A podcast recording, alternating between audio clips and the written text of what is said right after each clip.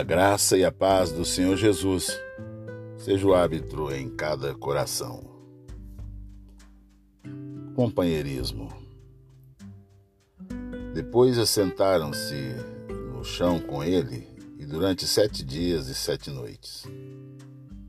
Ninguém lhe disse uma palavra, pois viam como era grande o seu sofrimento. Jó, capítulo 2, versículo 13. Quando Jesus entrou no Getsemane, ele tinha dito aos discípulos: Sentem-se aqui enquanto eu vou ali orar. Mateus 26, 36. Então ele escolheu Pedro, Tiago e João para ir com ele.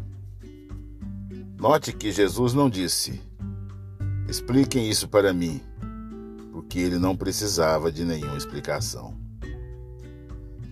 Ele era Deus, no fim das contas. Tampouco disse: empregue para mim, porque ele certamente não precisava de um sermão.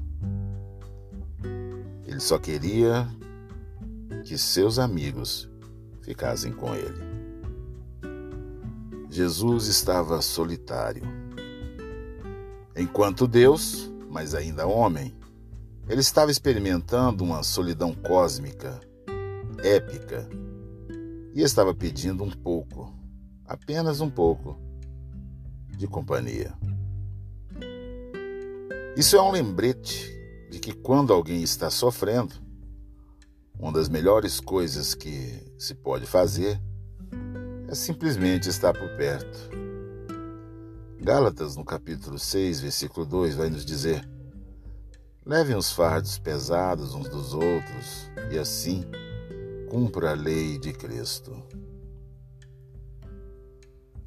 Quando o mundo de Jó se desmoronou e ele perdeu tudo que lhe era precioso em questão de horas, a sua esposa só piorou as coisas, dizendo: Você ainda mantém sua integridade? Amaldiçoa o teu Deus e morra. Ele disse: Olha, você está falando como louca. Recebi o bem do Senhor, por quê? Porque o mal também não posso aceitar. Mas Jó tinha três amigos que apareceram e, quando viram Jó coberto de furúnculos, de feridas, de tubérculos, desanimado, eles somente sentaram e choraram com ele. E essa foi a melhor coisa que poderiam ter feito, sabiam? Isso é normalmente o que as pessoas precisam quando estão sofrendo. Elas precisam de alguém para ouvir. Elas não precisam de ninguém para aconselhar, elas querem apenas que a ouçam. Alguém para chorar com elas. Nem sempre teremos respostas para todas as perguntas. Na verdade, na verdade, raramente as temos. Mas quando alguém está machucado, sofrendo, ferido, podemos causar mais dor quando tentamos dar resposta a essas pessoas. É como dizem: pregue o Evangelho e, quando necessário, use as palavras. Às vezes, o melhor a fazer é só estar presente. Quando alguém está sofrendo, precisa apenas de um abraço.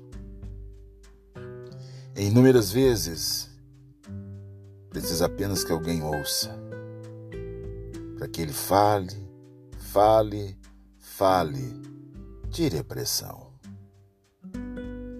À medida que ele estiver falando, você que está ouvindo, esteja intercedendo, clamando ao Senhor que venha curar aquela ferida, que venha trazer alento àquele coração, pedindo sabedoria e graça, se porventura for solicitada a sua opinião.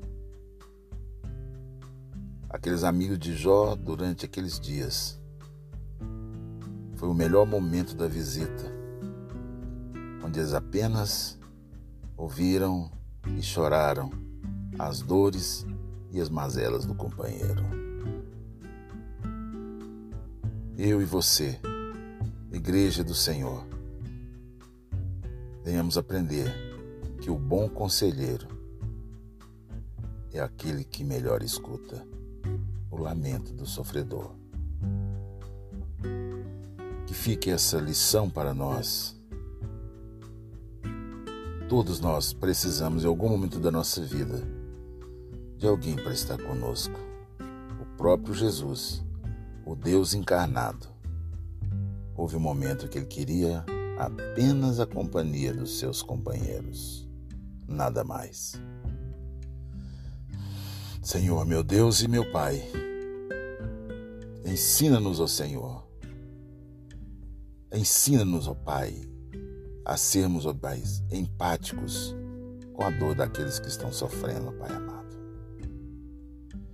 Possamos entender, ó Deus querido, quando é o tempo de falar e quando é o tempo de calar. Apenas ouvir, fazer companhia eu clamo ao Senhor que nos faça esse entendedor, a começar em mim, em nome de Jesus Cristo.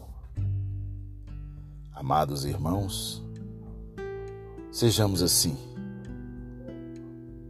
tardios em falar, bons para ouvir o lamento daqueles que estão sofrendo, caminhando de forma resoluta, firmes nas promessas e alegres na esperança. Em paz eu me deito e logo eu pego no sono, porque só tu, Senhor, me fazes repousar seguro. Tenha todos uma boa noite. Descansem, em nome de Jesus, sabendo que amanhã, amanhã é um novo dia.